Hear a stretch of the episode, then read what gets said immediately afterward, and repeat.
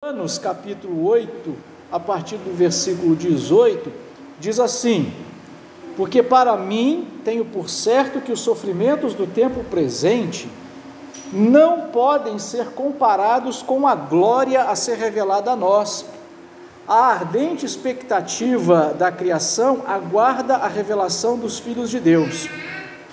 Pois a criação está sujeita à vaidade, não voluntariamente mas por causa daquele que a sujeitou, na esperança de que a própria criação será redimida do cativeiro da corrupção para a liberdade da glória dos filhos de Deus. Porque sabemos que toda a criação, a um só tempo geme e suporta angústias até agora. E não somente ela, mas também nós, que temos as primícias do Espírito, igualmente gememos em nosso íntimo, aguardando a adoção de filhos, a redenção do nosso corpo, porque na esperança fomos salvos. Ora, esperança que se vê não é esperança, pois o que alguém vê, como o espera?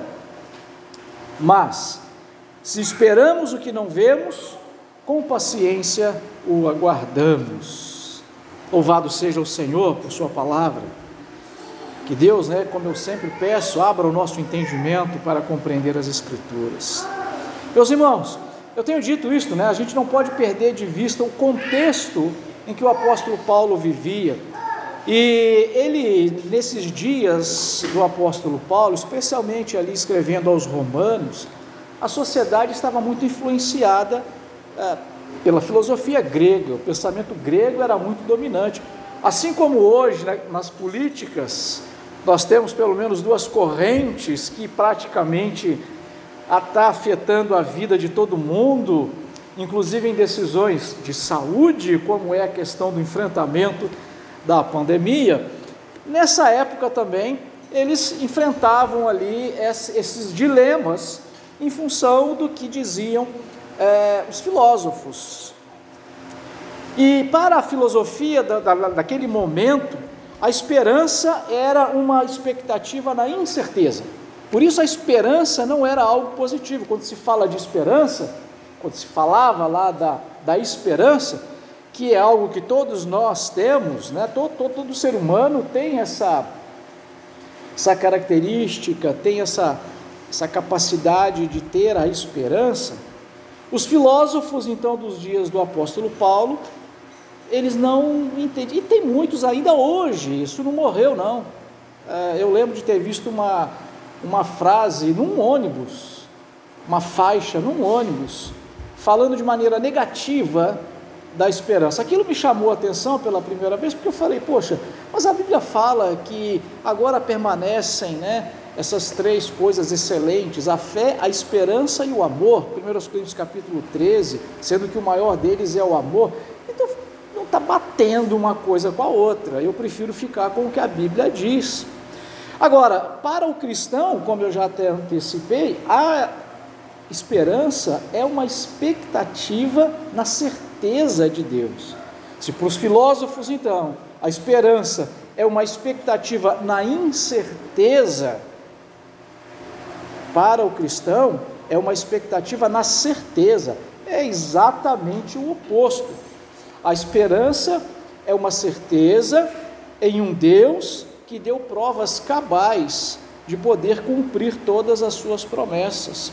Por isso que a nossa esperança, a esperança do crente, não pode ser uma expectativa negativa, não pode ser algo, não pode ser uma experiência negativa, porque as pessoas, os não cristãos, eles têm uma expectativa é, em coisas da natureza, vamos colocar assim coisas da natureza, é, da criação, sejam em outras pessoas, autoridades, às vezes no médico, no remédio, e muitas das vezes são expectativas boas, claro, na riqueza, na fama, é, na segurança, às vezes na segurança da natureza, às vezes a minha esposa fala: Olha, vamos lá para Barbacena, vamos mudar para lá, porque lá não tem enchente, né?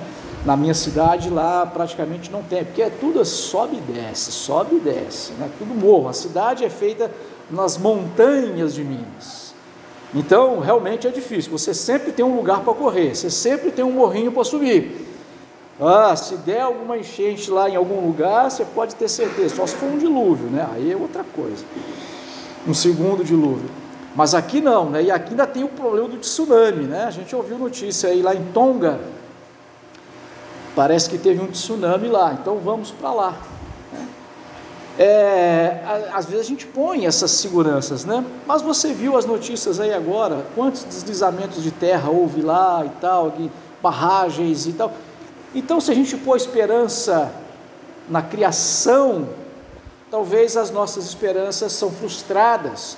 Por isso, os filósofos, aqueles filósofos, olhando apenas para a segurança que poderia dar as, a natureza, os grandes, os heróis políticos e militares daquela época, elas eram frustradas, por isso eles ensinavam: é melhor você não ter esperança é melhor você não viver com esperança nenhuma. Era assim que eles ensinavam. Mas vem o apóstolo Paulo está falando: olha, a gente tem que ter esperança.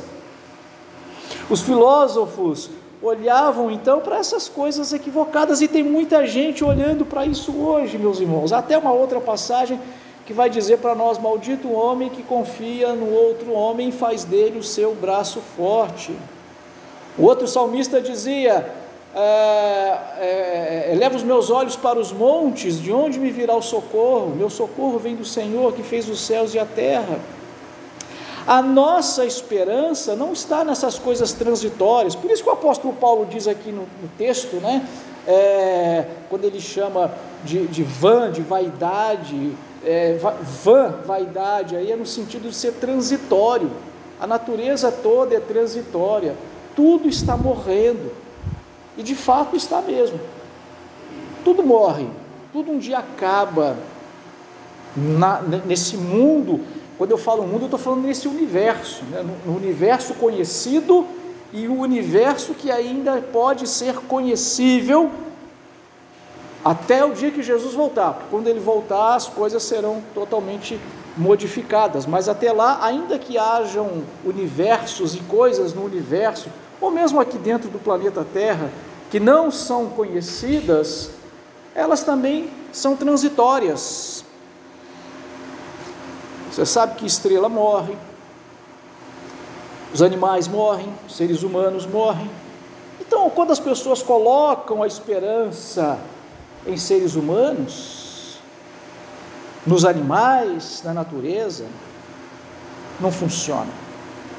Apesar disso, eu posso até usar como uma ilustração e aí agora é claro, né, a gente tem que não, nunca conseguimos exemplos perfeitos da perfeição de Deus com, é, utilizando de exemplos humanos. Mas sim, aqui a gente fazendo um exercício dentro de um outro contexto.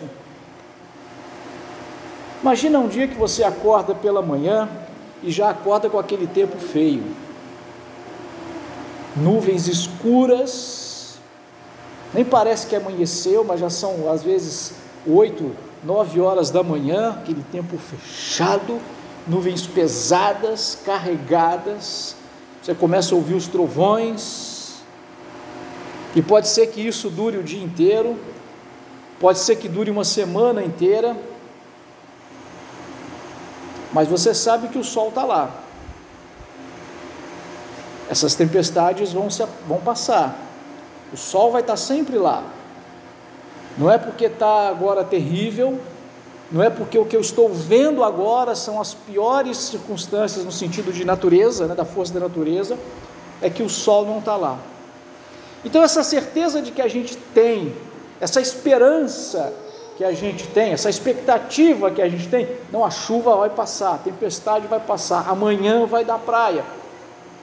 Não é uma esperança vã, mas é, é, ela, é, ela é uma certeza, porque a gente sabe que o sol não foi embora, as nuvens vieram, mas o sol continua lá no mesmo lugar, brilhando, e assim que as nuvens forem dissipadas, a gente vai poder então lá curtir a nossa praia.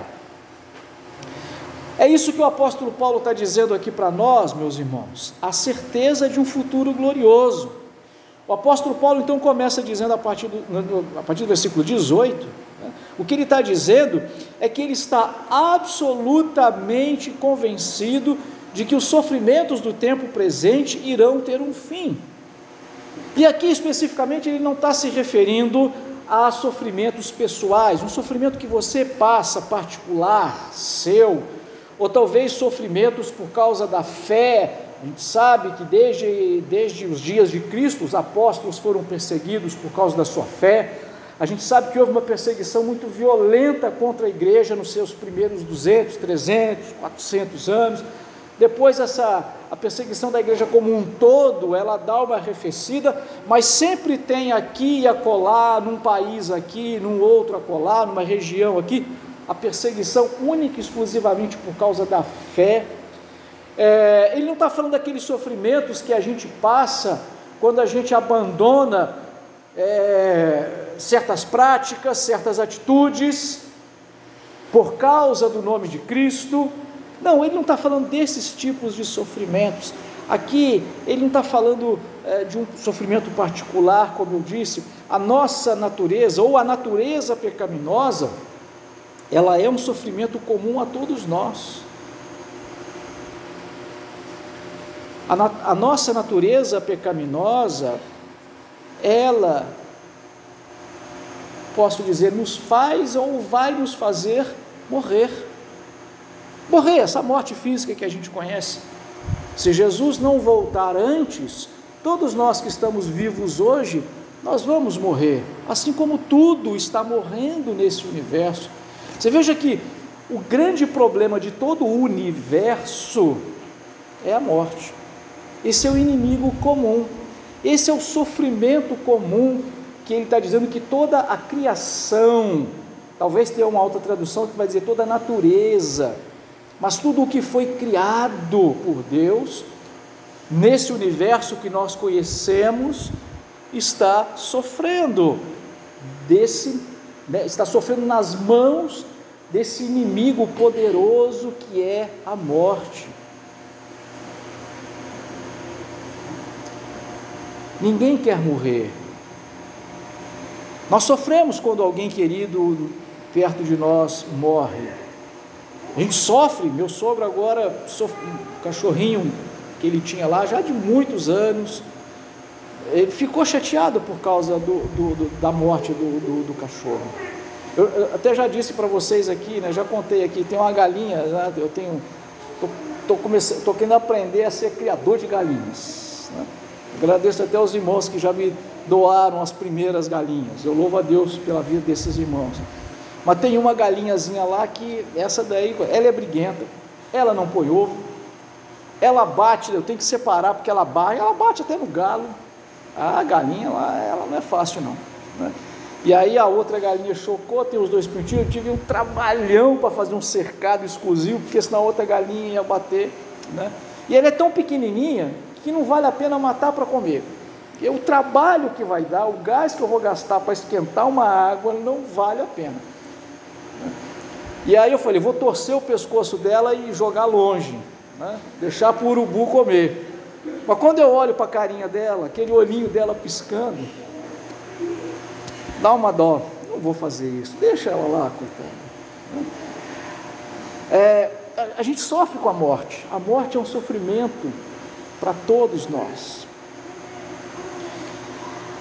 A nossa natureza pecaminosa, ou a natureza pecaminosa, a queda, fez com que toda a criação esteja sujeita à vaidade como o apóstolo Paulo diz, ou seja, a transitoriedade, vaidade aqui é no sentido de ser transitório, um dia morre.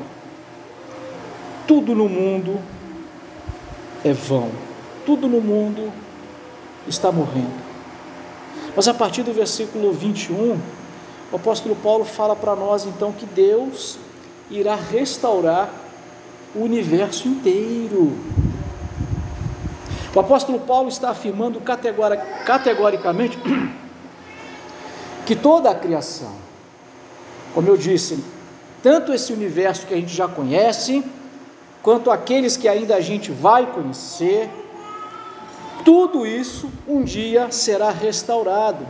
É nesse mesmo, né, né, nesse, né, é, nesse mesmo ponto aqui, no versículo 23, é que ele vai usar a palavra, é, o termo corpo.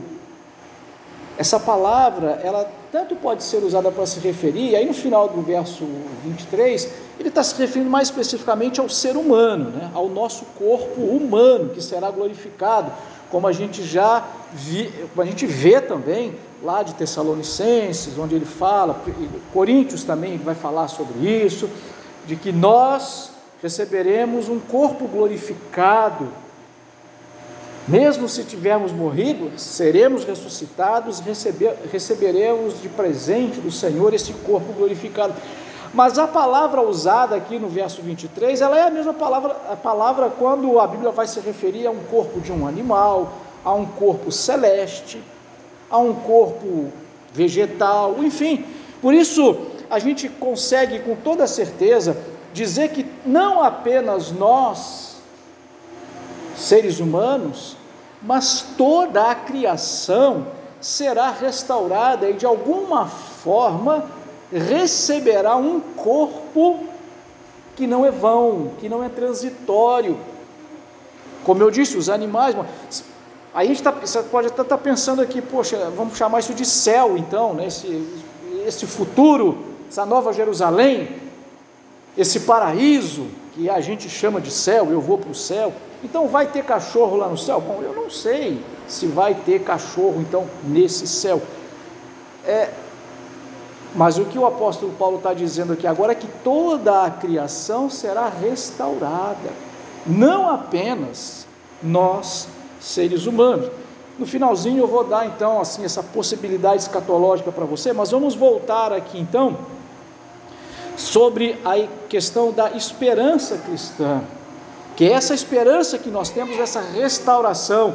A esperança que nós temos é de que essa transitoriedade de tudo, a transitoriedade da vida, e aí coloque vida de qualquer coisa, inclusive a vida humana, a transitoriedade dela no sentido de um dia morre, essa transitoriedade, esse inimigo, a morte, será destruído, porque Jesus já o venceu na cruz.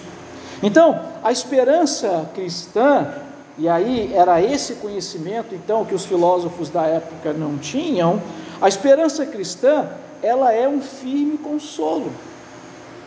Nós temos e temos então que para o crente a esperança, mais uma vez ao contrário do que era para os filósofos, ela é um motivo de consolo, ela é um motivo de conforto, ela é um motivo aí de fortalecimento da nossa fé. A experiência filosófica era então cheia de frustração, porque muitas das expectativas não se cumpriam, assim como hoje ainda continua sendo assim, mas a nossa esperança, a esperança cristã, está firmada num Deus que de fato derrotou a morte. Quando Jesus ressuscitou, ou como vimos na semana passada, né, ali o envolvimento de toda a trindade, o próprio Senhor Jesus tem poder mas o Espírito também ressuscitou a Jesus, como ele disse, esse mesmo Espírito que ressuscitou a Jesus também né, vai ressuscitar o nosso corpo mortal. Veja que é, essa esperança do crente não é uma esperança vazia, porque nós já sabemos que Jesus Cristo derrotou a morte.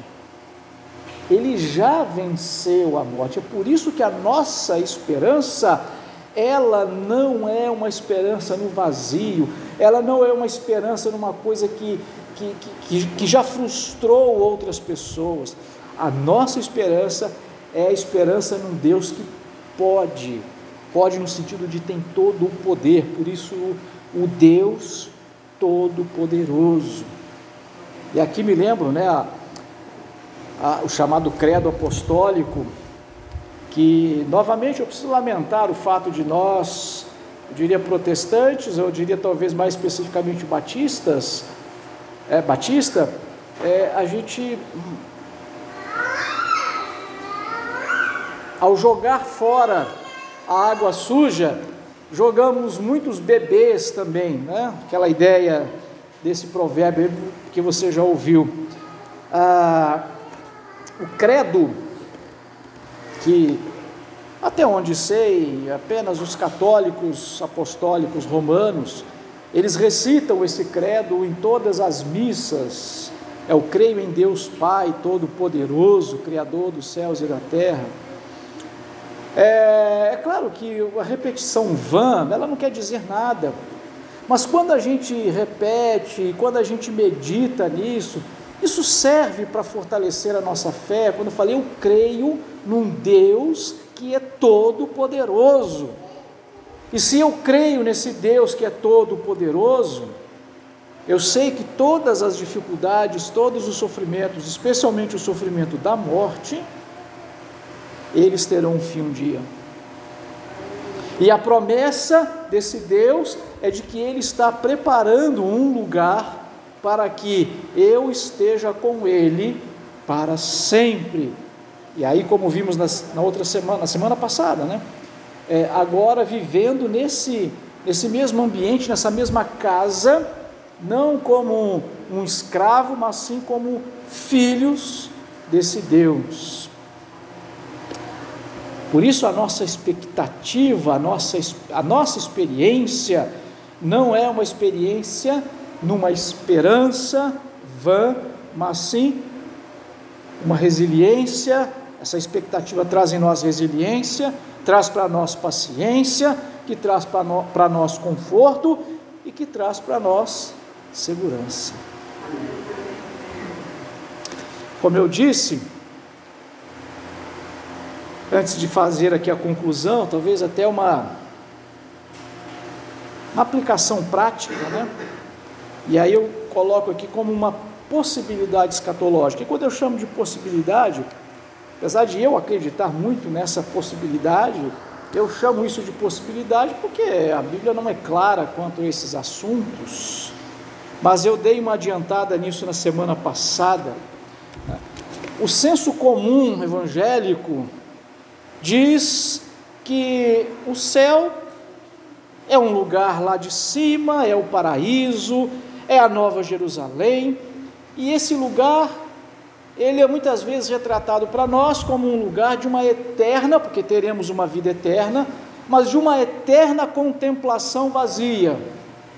É como se a gente ficasse ali, assim, sempre flutuando. Essa, essas são as mais comuns que a gente tem.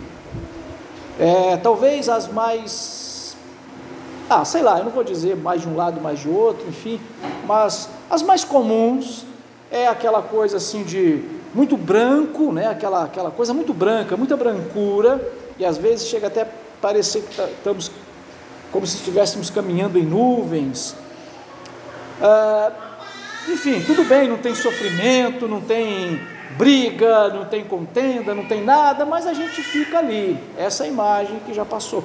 Ou então estamos num campo florido, aquele campo lindo, aquela coisa, aquela fazenda maravilhosa, aquelas imagens que você recebe ali muitas das vezes com mensagens motivacionais daqueles campos lindos, aquelas coisas lindas cheias de flores e árvores e pássaros cantando, e, e, rio bonito, cristalino, aquele sol maravilhoso, e você só ali naquela contemplação. Pode andar devagar, sem pressa, porque tem a eternidade inteira para andar naquele campo ali.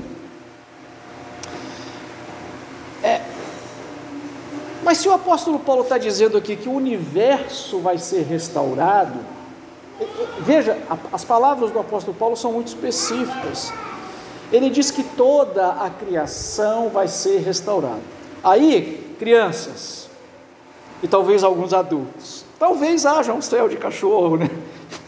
E o cachorrinho que a gente, a gente não, eu sei que alguns fazem, aqui não vai uma, nem o juízo de valores, né? É aquele cachorrinho que trata feito um, um, um, um bebê mesmo, Aliás, eu vi lá em Barbacena, eu nunca tinha visto essa cena na vida, eu achei aquilo engraçado. A mulher carregando um cachorrinho, um, acho que não sei se é puto, esses cachorrinhos caros, pequenininhos assim, peludinho, com, com o pelo, num carrinho de bebê. Eu falei, não acredito. Literalmente num carrinho de bebê. E era um carrinho de bebê mesmo. A pessoa comprou um carrinho de bebê, colocou o cachorrinho no carrinho de bebê e estava desfilando com o cachorrinho de bebê. Então, assim, as pessoas assim, elas querem que tenha, que tenha mesmo, né, um céu de cachorro. É uma possibilidade. E se assim é, meus irmãos, aí eu, eu, eu ah, talvez a, maneira mais simples que eu poderia, não sei se eu estou conseguindo fazer você viajar na minha maionese aqui, mas imagina exatamente esse mundo que a gente tem agora, desse jeito, mas sem tudo aquilo que nos causa dor. Não tem enchente, não tem chuva demais, não tem deslizamento, não tem ladrão, é, não tem briga, não tem guerra de trânsito, tem nada disso. Mas a gente vai poder entrar num foguete, viajar até Saturno e tirar umas férias em Saturno. E quando a gente chegar lá em Saturno, vai ter lá um irmão em Cristo lá cuidando do Saturno, porque deve ser difícil ali, é, né, um planeta gasoso. Talvez aquela ideia de estar andando em nuvens, em fumaça, talvez seja Saturno, alguém tenha tido essa visão, não sei. Né? É, é, é, mas a gente vai viajar e, enfim, é, é, essa, essa, esse universo restaurado, essa restauração de alguma forma. Por isso, é, eu acho que o apóstolo Paulo está falando é, de que não é exatamente Deus destruir todo esse universo que nós conhecemos, e quem sabe ele é até muito maior do que a gente já pode ter conhecido hoje então, tudo aquilo que a gente quer desfrutar, nós vamos poder, é, nós vamos poder fazer isso. Talvez essa seja uma possibilidade, já que o que o apóstolo Paulo está dizendo aqui, então, é que o mal será retirado nesse sentido. Né? A morte é que vai ser retirada e lançada numa prisão eterna chamada inferno, Satanás vai ser lançado lá e todos aqueles que uh, não receberam e não confessaram a Jesus como o Senhor, esses serão lançados nessa prisão de uma forma que eles jamais poderão sair de lá. E nós, como filhos de Deus, vamos herdar todo esse universo gigante que para nós hoje é infinito mas com corpos glorificados nós vamos poder explorar essa infinitude. Teremos toda uma eternidade para ver isso, para descobrir essa infinitude do universo de Deus. Eu, particularmente, eu gosto de acreditar que essa seja uma possibilidade, apesar de, escatologicamente falando, estar aberto aí a outras posições mais ortodoxas e mais antigas, mas eu gosto de pensar nisso. De qualquer forma, meus irmãos, o que o texto deixa muito claro para nós é que a expectativa, a esperança que nós temos de uma vida de felicidade plena, de satisfação plena, de completa ausência de dor e sofrimento, isto está claro nessas palavras do apóstolo Paulo aqui. Por isso, como ele diz, né, eu aguardo com imensa expectativa a restauração desse universo, como ele diz. E longe de ser uma mera expectativa, como aquela de apostadores, né, que fazem as suas apostas e jogam todas as suas fichas ali num golpe de sorte, eles têm uma expectativa, poxa, eu posso ganhar, né? Final de ano, mega cena, a gente vai lá e tá, né? E aí fica naquela, se eu ganhar, dou dízimo ou não, porque não sei o que e tal. Né? Enfim, se você ganhar um dia, pode dar o dízimo, não tem problema não. não, brincadeiras à parte. A, a nossa expectativa não é uma expectativa num golpe de sorte, mas a nossa esperança, ela está firmada na certeza, novamente, do Deus Todo-Poderoso que cumpriu e que cumprirá todas as suas promessas. Que Deus esteja sempre nos consolando com essas palavras, meus irmãos. Oremos.